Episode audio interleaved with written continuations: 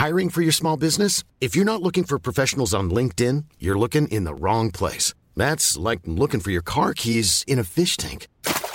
LinkedIn helps you hire professionals you can't find anywhere else, even those who aren't actively searching for a new job but might be open to the perfect role. In a given month, over 70% of LinkedIn users don't even visit other leading job sites. So start looking in the right place. With LinkedIn, you can hire professionals like a professional. Post your free job on linkedin.com slash people today.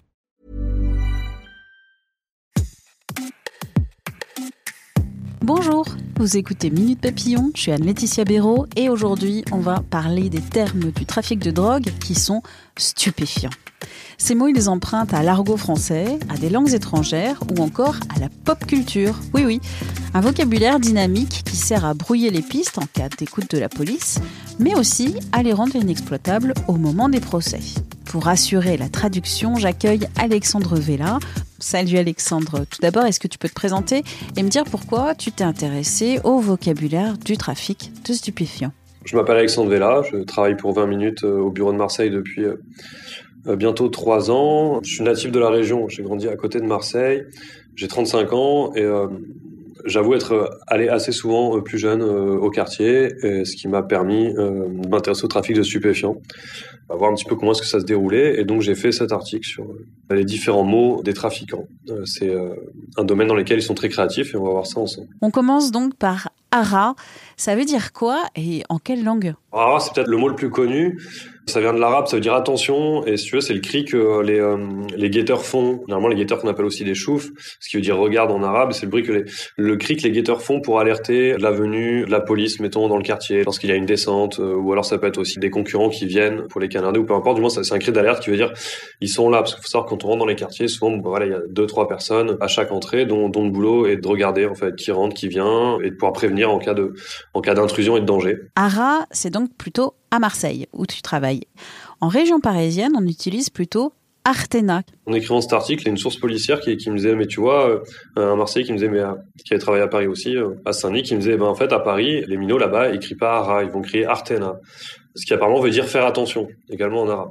Mais bon, ce qui veut dire comme quoi les mots, selon les régions, même s'ils ont le même usage, ne sont pas les mêmes mots qui sont employés. Maintenant, passons à deux mots qui semblent faire référence à des territoires imaginaires, fantastiques.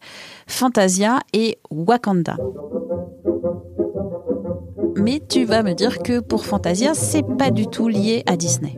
Fantasia, c'est un mot qui est utilisé par la, police, inventé par la police, fait pour qualifier une pratique criminelle, quoi, qui est celle de euh, d'un réseau euh, stupéfiant qui va aller intimider un autre réseau concurrent et ça se traduit par euh, généralement une descente à scooter ou en voiture où euh, ces personnes vont rentrer dans les quartiers pour canarder, arroser à l'arme automatique généralement le point de trafic concurrent, ce qui conduit malheureusement souvent à des drames.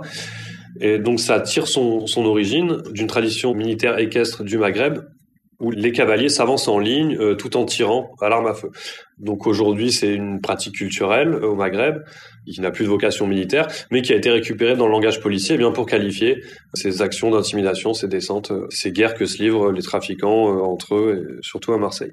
Il y a un autre mot également que la police a trouvé pour pour désigner les nouvelles équipes de trafiquants qui se montent. Ils ont pris le mot Wakanda, qui est un pays imaginaire de l'univers Marvel. Et donc, quand une nouvelle équipe en fait tente de se faire une place sur le terrain de trafic de stupéfiants, euh, souvent pour désigner des personnes d'origine euh, subsaharienne, ils ont pris le mot de, Wakanda, voilà, qui est ce pays imaginaire de Marvel. Et donc, eux, dans leur langage euh, entre policiers, peuvent dire ah ben les Wakanda, ça a fait fort cette nuit, ils ont fait deux morts dans leur fantasia. Tu viens d'utiliser les termes rafalé, canardé. Tu aurais pu dire aussi guitarisé. J'aurais pu dire guitarisé. Alors guitarisé, rafalé, canardé, on va dire que c'est plutôt quelque chose de euh, notion euh, de tir à l'aveugle, si on veut, sans, vraiment viser. Pour le coup, guitarisé, ça, ça, revêt euh, une forme de précision où on cherche à, éliminer précisément et tuer quelqu'un. Alors d'où est-ce que ça vient? On peut le voir dans les, euh, notamment dans les, ordonnances de mise en accusation, euh, dans les procès d'assises, quand on a les, les écoutes et de surveillance faites, faites par la police. Eh ben, on peut avoir des échanges. Le mec charge, charge la guitare dans la voiture, un jerrycan d'essence, et amène amène la RS. Donc prend une voiture puissante quoi, une RS, le bidon d'essence pour cramer ensuite la voiture avec laquelle on la voiture de guerre avec laquelle on vient de, perpétuer le meurtre et la guitare qui est le, mot de code pour pour une Kalachnikov ou du moins une arme, une arme automatique. Et donc ça, ça a été détourné et repris et quelque part popularisé par le, morceau Bande organisée fait par le collectif que Jules a monté et c'est un couplet qui est rappé par SCH.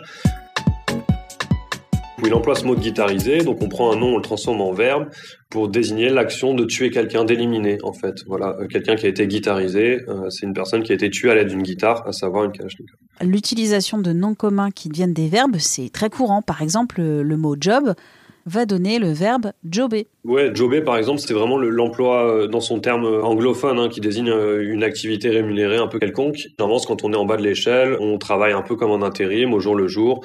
Parfois, il y a des annonces même, euh, des offres d'emploi sur Snap, Telegram ou quoi. tu veux jobber, généralement, tu vas te retrouver à faire le chouf, plus rarement à vendre toi ravitailler les vendeurs, on va dire, en, matériel au, au, fil de la journée. Ça peut être, je sais pas, entre 80 et 200 balles, selon les risques. Pour tes recherches, tu as rencontré Médéric Gasquet-Cyrus, qui est un sociolinguiste marseillais. Il t'a dit que toute activité, qu'elle soit légale ou non, génère son argot. Et dans le trafic de drogue, il y a une réalité immédiate de ne pas se faire comprendre de la majorité, bah, surtout de ne pas se faire comprendre de la police. L'intérêt de forger de nouveaux mots, c'est de contourner la surveillance dont ils peuvent faire l'objet avec des véhicules sonorisés ou des écoutes téléphoniques. Et également de rendre euh, inutilisables ces écoutes dans l'éventualité de procès en disant euh, je descends au four, ramener du matos. Un four, c'est un lieu où on vend, euh, on vend de la drogue, on la découpe, on la conditionne, ça rappelle un peu la cuisine. Et donc là, effectivement, face à un juge, on peut toujours tenter euh, une défense, genre, ah non, euh, j'étais en train de, de faire euh, des, des, pizzas chez moi et il me fallait de la farine. On peut le tenter. Après, les juges sont pas bêtes non plus, mais ça peut être un des objectifs, ou du moins de passer sous les radars aussi. Quand les écoutes sont sont massives, ils peuvent interpréter par mots clés. Donc, bah, si les mots clés ne sortent pas, eh bien, eh bien, ça peut être une manière de, de durer peut-être un peu plus longtemps dans ce commerce. On parlait de jobber tout à l'heure, mais, mais on peut parler de charbonner également le charbon, qui est aussi le, point de vente. C'est aussi très intéressant parce que ça fait écho à, finalement une condition sociale, un, labeur euh, difficile. On pense forcément aux mineurs euh, du 19e euh, siècle, du début du 20e siècle, un métier sale, dangereux, mal rémunéré. donc ça, c'est plus pour eh ben, toutes les petites mains du trafic. Le charbon, qui est vraiment l'endroit sale pour vendre les produits. Donc charbonner, c'est s'exposer à quelque chose de dangereux où on est là, je sais pas, cagouler la journée, à distribuer les pochons, avec le risque soit de se faire pesquer par la police euh, ou euh, d'une équipe concurrente qui décide de faire sa fantasia euh, comme on l'a vu tout à l'heure. On n'a pas encore parlé du verlan, le langage à l'envers, simple, basique. Est-ce que tu as un exemple?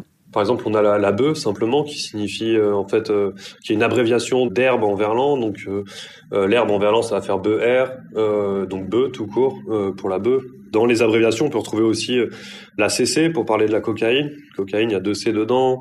La D pour euh, parler de la MDMA. La K pour la kétamine, etc., etc. Et donc ça aussi, c'est des, ben, souvent c'est plus issu de euh, tentatives de contournement des surveillances où on va envoyer des messages en disant simplement, ok, c'est bon pour la D, où je suis avec D, est-ce qu'on peut se voir? Avant de finir, quel est le terme que toi, Alexandre, tu as découvert ou redécouvert à l'occasion de cet article? Ce qui me fascine, c'est c'est plus l'invention d'un langage en entier, une forme de vocabulaire qui fait un tout, donc qui témoigne vraiment d'une bah, d'une activité, d'une sociabilité particulière. C'est un continent à part.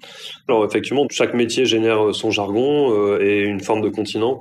Le trafic de stupéfiants, euh, c'est comme la, la, première économie illégale au monde. C'est un énorme continent. Et euh, je crois que c'est surtout ça qui qui me fatigue, qui me fatigue, qui me fascine et qui me fatigue aussi, peut-être comme journaliste parfois.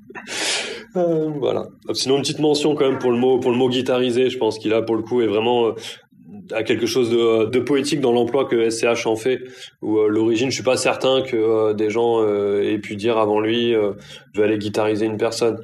je pense que c'est lui-même. Il sait que voilà, on peut parler de guitare pour Kalachnikov. Et dans son couplet, il s'est dit, bah tiens, je vais je vais faire un couplet ACDC guitarisé. Ça sonne trop bien. Merci à Alexandre Vella, qui est journaliste de 20 minutes à Marseille, pour cet entretien. Retrouvez tous ces papiers à la rubrique locale du site 20minutes.fr. Si vous avez aimé cet épisode et Minutes Papillon en général, n'hésitez pas à nous laisser des petites étoiles sur Apple Podcast et Spotify en particulier. C'est bon pour le référencement. Minute Papillon, aux manettes Anne-Laetitia Béraud pour m'écrire audio 20minutes.fr. Pour vous abonner à ce podcast, visez la page Les podcasts de 20 minutes sur votre plateforme d'écoute préférée. À très vite!